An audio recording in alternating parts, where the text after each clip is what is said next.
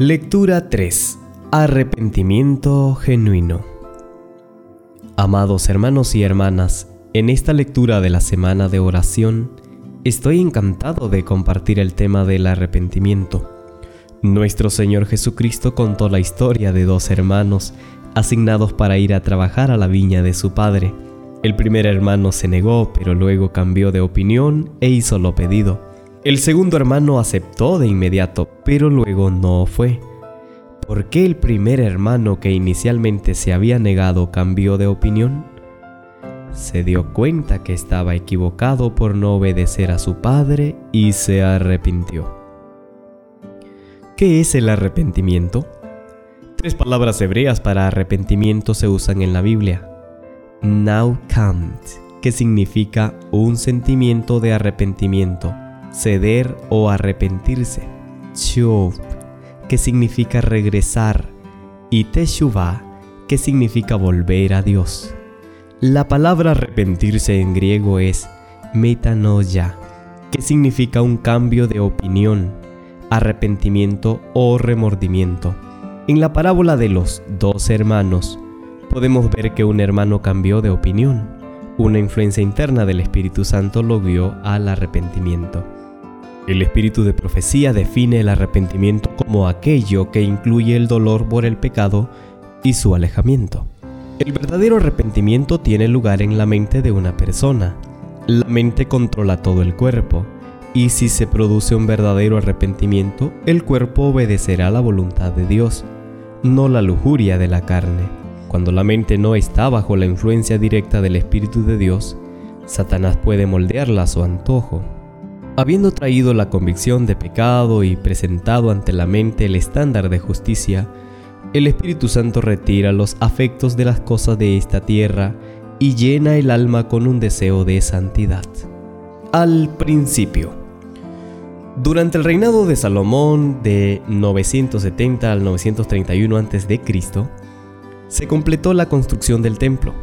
Durante el servicio de dedicación, el rey Salomón se arrodilló ante el pueblo y oró diciendo, Hemos pecado y lo hemos hecho perversamente. Hemos cometido maldad Después de su oración, miles de animales fueron sacrificados. Aunque la sangre de los animales era necesaria para obtener el perdón por el pecado, Dios no se complace en holocaustos y sacrificios. Eran solo una representación del verdadero sacrificio por venir. Los patriarcas, los profetas, los mártires desde el justo Abel esperaban que llegara un Salvador y mostraron su fe en él mediante sacrificios y ofrendas. En el Antiguo Testamento las frases apártate del mal y vuélvete a Dios se usan con frecuencia en lugar de la palabra arrepentirse. Volveos ahora de vuestro mal camino y de la maldad de vuestras obras, y moraréis en la tierra que os dio Jehová a vosotros y a vuestros padres para siempre. Volveos a mí y sed salvos todos los confines de la tierra. Isaías 45:22. La expiación a través de la sangre de los animales era necesaria por los pecados. Sin embargo, por los pecados específicos de la blasfemia, la homosexualidad, la brujería, la violación del sábado, los sacrificios humanos a Moloch, el adulterio y la apostasía al adorar a otros dioses, la gente fue lapidada hasta la muerte. Los pecadores condenados podían pedir perdón, pero su súplica debía ir acompañada de la sangre de los animales sacrificados. Un regalo de Dios. Recibir un regalo no depende de los deseos o acciones de uno. Podemos estar ansiosos por recibir algo, pero lo dado depende del donante, no del receptor. Por otro lado, todos los regalos son preciosos a los ojos del dador Muchas personas no valoran lo que reciben y siempre desean algo más. Dios dio el precioso regalo de su propio Hijo a nuestro mundo perdido, para llevarnos al arrepentimiento, pero muchos no aprecian ese don. El arrepentimiento, así como el perdón, es el regalo de Dios a través de Cristo. A través de la influencia del Espíritu Santo somos convencidos de pecado y sentimos nuestra necesidad de perdón. nadie, excepto los contritos, son perdonados. Pero la gracia de Dios produce un corazón penitente. Los que entienden el don del arrepentimiento siempre perdonarán. Durante el tiempo de Cristo los judíos, incluso bajo el dominio romano, continuaron los castigos capitales del Antiguo Testamento para aquellos condenados como pecadores por los judíos. Esteban fue apedreado, Hechos 7:59. Pablo fue apedreado, Hechos 14:19. Una mujer en adulterio habría sido lapidada si no fuera por la intervención de Jesús, Juan 8:3 al 11. Jesucristo también fue amenazado con lapidación, Juan 8:59. Esto muestra que los judíos no entendieron completamente el don del arrepentimiento. Es lo mismo hoy. Cuando notamos que un hermano o una hermana ha pecado, a menudo nos apuramos a informar del pecado a la iglesia en lugar de aconsejar con amor al pecador que se arrepienta. ¿Quién debe arrepentirse? Los pecadores están invitados a arrepentirse. No vine a llamar a justos sino a pecadores al arrepentimiento. Lucas 5:32. Por lo general, cuando hablamos de arrepentimiento pensamos en los demás y no en nosotros mismos. Este no es solo el pensamiento del mundo, sino también dentro de la iglesia. Si decimos que no tenemos pecado, nos engañamos a nosotros mismos, y la verdad no está en nosotros. Primera de Juan 1:8. Este versículo usa la forma singular de la palabra pecado refiriéndose a transgresión de la ley de Dios. Debido a la desobediencia de nuestros primeros padres, Adán y Eva, hemos heredado su naturaleza pecaminosa y también la consecuencia de las prácticas pecaminosas. Entonces, si decimos que no hemos pecado, hacemos a Dios mentiroso. Los humanos pecamos a diario a través de nuestros errores que se consideran pecado a los ojos de Dios. Salomón dice, porque no hay un hombre justo en la tierra que haga el bien y no pecare. Dios nos exhorta, sin embargo, a no continuar en pecado. Entonces, ¿cómo podemos dejar de pecar? Es a través del arrepentimiento verdadero y pidiendo guía a Dios. A través de la ayuda del Espíritu Santo, quien nos muestra nuestros errores y equivocaciones. Satanás no es feliz cuando la gente realmente se arrepiente. La descripción de Zacarías acerca de Josué, el sumo sacerdote, es una representación sorprendente de que cada pecador por quien Cristo está mediando. Satanás se encuentra a la derecha del abogado, resistiendo a la obra de Cristo, debido a que el pecador había elegido a Satanás como gobernante.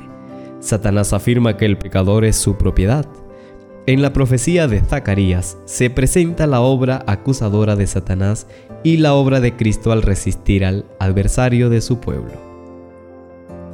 El amor y la bondad de Dios. El amor de Dios es tan grande que incluso mientras éramos pecadores, envió a su Hijo a morir por nosotros. Es solo a través de la bondad y el amor de Dios que las personas llegan al arrepentimiento. Oh, menospreciáis las riquezas de su bondad, paciencia y longanimidad, sin saber que la benignidad de Dios te lleva al arrepentimiento. El Señor se me ha aparecido desde la antigüedad diciendo, sí, te he amado con un amor eterno, por lo tanto, con misericordia te he atraído. Si puede impresionar tanto a sus hijos que ejercerán ese arrepentimiento que es aceptable para Dios, ese dolor piadoso que obra el arrepentimiento para salvación. Para no arrepentirse, el trabajo será minucioso, la reforma segura. El arrepentimiento que resulta del temor al castigo o al pago por el pecado no se considera arrepentimiento verdadero. Como Judas Iscariote temió el resultado de su pecado, se arrepintió y devolvió 30 monedas de plata a los sacerdotes. Judas se arrojó a los pies del Salvador, confesó que Jesús era el Hijo de Dios y le rogó que se liberara de sus enemigos. El Salvador sabía que Judas realmente no se arrepintió, por lo que había hecho. El falso discípulo temía que lo castigara por esta terrible acción. Pero no sintió pena real porque había traicionado al inmaculado Hijo de Dios.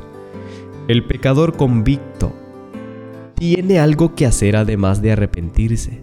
Debe actuar por su parte para ser aceptado por Dios. Debe creer que Dios acepta su arrepentimiento de acuerdo con su promesa. Además de no tener pena por su acto incorrecto. Judas no creía que Dios aceptaría su arrepentimiento y se ahorcó. Su amor por la aprobación mundana le impedía llegar al verdadero arrepentimiento. El mundo tiene tus afectos y sus costumbres son más agradables para ti que la obediencia al Maestro Celestial. Frutos del arrepentimiento. Cada árbol es conocido por su fruto, por lo tanto, den frutos dignos de arrepentimiento. En el mundo hay productos genuinos y falsificados. La apariencia de estos productos puede ser la misma, pero difieren en función y durabilidad. Si no tiene cuidado puede ser engañado fácilmente para que elija la falsificación. Satanás puede llevar a las personas a mostrar arrepentimiento que parece genuino. Pero debido a que se hace a través del corazón carnal, el pecador no recibe ningún beneficio espiritual. Un fruto del arrepentimiento es poner en práctica las verdades que se han aprendido, lo que nos hará crecer espiritualmente. A veces puede querer arrepentirse, pero a menos que decida reformarse y poner en práctica las verdades que ha aprendido, a menos que tenga una fe activa y determinante, una fe que aumenta constantemente, en fuerza, el arrepentimiento será como el rocío de la mañana. No dará alivio permanente al alma. Un arrepentimiento causado por un ejercicio espasmódico de los sentimientos es un arrepentimiento del que hay que arrepentirse, porque es engañoso. Especificó el fruto que debían llevar para convertirse en los súbditos del reino de Cristo, que eran obras de amor, misericordia y benevolencia. Deben tener caracteres virtuosos. Estos frutos serían el resultado del arrepentimiento genuino y la fe. Enseña que los frutos del arrepentimiento se deben ver en la vida en obras de justicia, mediante vidas de fe y devoción y confiando en la palabra de Dios como el fundamento de toda fe. Mediante actos de generosidad y sinceridad, enséñeles a dar a conocer la gracia salvadora de Cristo. Peligros de ignorar la llamada al arrepentimiento. Acán se negó a arrepentirse y confesar como resultado, tanto él como toda su familia fueron apedreados. Entonces sus cuerpos y todas sus posesiones fueron quemadas. Un hombre siempre cosechará lo que siembra. Mientras profesaban ser las personas que guardan los mandamientos de Dios, sus obras negaron su fe, y sin un arrepentimiento verdadero por sus pecados, no tendrían parte en el reino de Cristo. El apóstol Pedro dejó en claro el Señor no retarda su promesa según algunos la tienen por tardanza, sino que es paciente para con nosotros, no queriendo que ninguno perezca, sino que todos procedan al arrepentimiento. Por lo tanto debemos darnos cuenta dónde hemos caído y arrepentirnos antes que sea demasiado tarde. No debemos ser profanos o irreverentes, como Esaú, que no se arrepentiría, para que no haya ningún fornicario, o persona profana como Esaú, que por un bocado de carne vendió su derecho de nacimiento. Porque sabéis cómo después cuando habría heredado la bendición fue rechazado, porque no encontró lugar para el arrepentimiento, aunque lo buscó cuidadosamente con lágrimas. No debemos resistir al Espíritu Santo cuando nos invita a arrepentirnos. No debemos estar en la, a la defensiva sobre nuestros errores una persona arrepentida no continuará en pecado. El tiempo de gracia pronto se cerrará y no tenemos tiempo que perder. Las señales de la segunda venida de nuestro Señor Jesucristo están casi cumplidas. Aquellos que leen las escrituras deben despertar de su sueño y hacer un esfuerzo decidido para aceptar el llamado al arrepentimiento dado por el Espíritu Santo. Dios nos ayude a todos a llegar al verdadero arrepentimiento y manifestarlo en nuestra vida diaria.